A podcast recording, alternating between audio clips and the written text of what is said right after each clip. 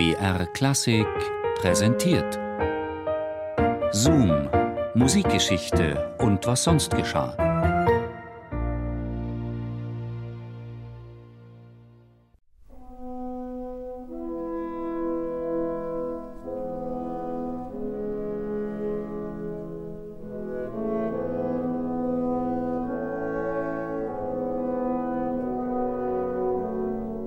Auch Schriftsteller sind manchmal vergesslich, sehr zum Leidwesen ihrer Exegeten. Denn hätte Thomas Mann sein Tagebuch nicht im heimischen München liegen lassen, so wüssten wir vielleicht mehr über eine Begegnung mit literarischen Konsequenzen, als es uns nachträgliche Eintragungen verraten. Ziehen wir Rückschlüsse aus vergleichbaren Situationen, dann wird es am 29. Januar 1920 folgendermaßen gewesen sein. Thomas Mann hatte beschlossen, sich ein paar Tage Auszeit zu gönnen. Er packte seinen Handkoffer, stopfte Lebensmittel in einen Rucksack, ließ sich per Taxi von seiner Villa in der Poschinger Straße zum Münchner Hauptbahnhof chauffieren. Dort löste er eine Fahrkarte zweiter Klasse und stieg in einen Vorortzug Richtung Süden. Ziel der Reise war Felderfing am Westufer des Starnberger Sees, wo der Schriftsteller vor einigen Monaten Anteile an einem Ferienhaus des Verlegers und Kunsthändlers Georg Martin Richter erworben hatte. Normalerweise schätzte Thomas Mann das Alleinsein, die Tonio Kröger Einsamkeit seines still egoistischen Junggesellenheims. Diesmal erlebte er in seinem oberbayerischen Zweitdomizil eine ihn überwältigende Überraschung. Der Clou des Aufenthalts? Ein vorzügliches Grammophon, das ich beständig spielen ließ. Die Tannhäuser-Ouvertüre, Bohème, Aida-Finale, italienischer Liebestod, Caruso, Battistini, die Melba, Tita Ruffo etc.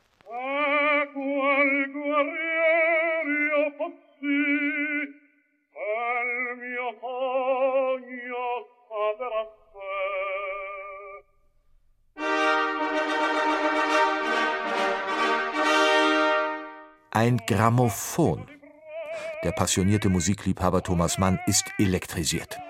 Die Klänge des musikalischen Reproduktionsapparates bieten ihm nicht nur einen unerwarteten Genuss, sie sind ihm auch eine freudig genutzte Inspirationsquelle.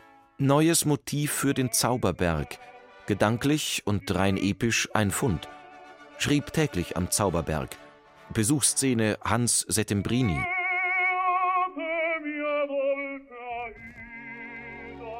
Viele Jahre lang hatte Thomas Mann seinen angefangenen Roman beiseite gelegt. Beflügelt vom Shellac-Sound setzte sich Thomas Mann an den Schreibtisch und arbeitete unter anderem an einem Kapitel, das den Titel Fülle des Wohllauts erhalten wird. Mit einem Handgriff gab er der Drehscheibe Strom, zögerte zwei Sekunden, bis ihr Lauf volle Geschwindigkeit erreicht hatte, und setzte die feine Spitze des Stahlstiftes auf den Plattenrand. Er senkte den Deckel darüber, und in demselben Moment brach aus dem Körper der Truhe Instrumentaltrubel hervor. Eine lustig lärmende und drängende Melodie, die ersten gliederwerfenden Takte einer Ouvertüre von Offenbach. Man lauschte mit offenen Mündern lächelnd.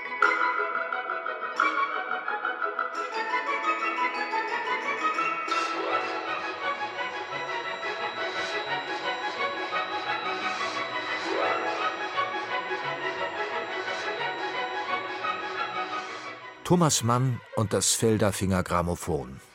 Das ist eine Beziehung der besonderen Art. 1920, im Jahr der schicksalhaften Begegnung, ist das Zeitalter der technologisch reproduzierten Musik schon längst angebrochen. Immerhin ist es mehr als zwei Dekaden her, seit Emil Berliner Grammophon und Shellac zum Patent angemeldet hatte. Plattenteller drehen sich überall. Auch Thomas Mann hatte schon zuvor das Bedürfnis geäußert, solch einen Zauberapparat zu besitzen. Doch erst am Starnberger See findet er das Luxusgerät, das seinen Ansprüchen genügt. Es klang, als seien die Stars zu Besuch.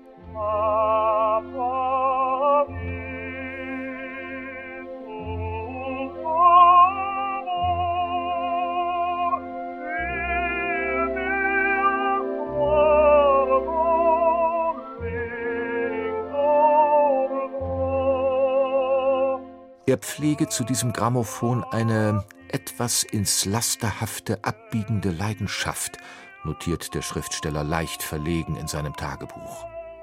Und dieser Leidenschaft gibt sich Thomas Mann ausgiebig und ungestört von Verpflichtungen und Familientrubel hin. Zum Beispiel am 24. März 1920. Grammophonmusik. Neu Parsifal. Nach dem reichlichen Abendessen Wagner, Beethoven, Verdi und Puccini. Übermüdet. 11 Uhr, nachher Grammophonkonzert. Kaffee, Likör. Oder am 28. des Monats. Zum Abendessen Beefsteak, Beethoven fünfte Symphonie. Beschäftige mich später damit, im Katalog die Platten anzustreichen, die ich herbeiwünsche.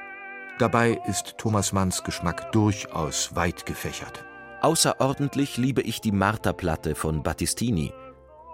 Flotos Melodik ist in dem Grade natürlich, dass man immer selber weiß, wie es weitergeht.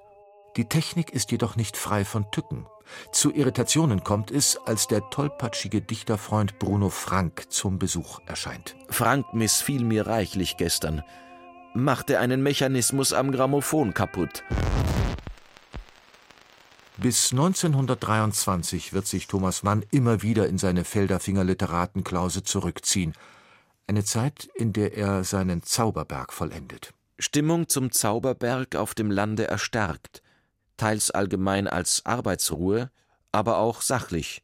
Es ist jedoch nicht allein die Abgeschiedenheit, die den Schriftsteller animiert, gerade andere akustische Einflüsse bringen seine Fantasie in Schwingung. Die Stimme von Caruso, Wagners Ouvertüren, Bizets Carmen. Ohne die Schellackplatte hätte ein Meisterwerk der Weltliteratur ein anderes Gesicht.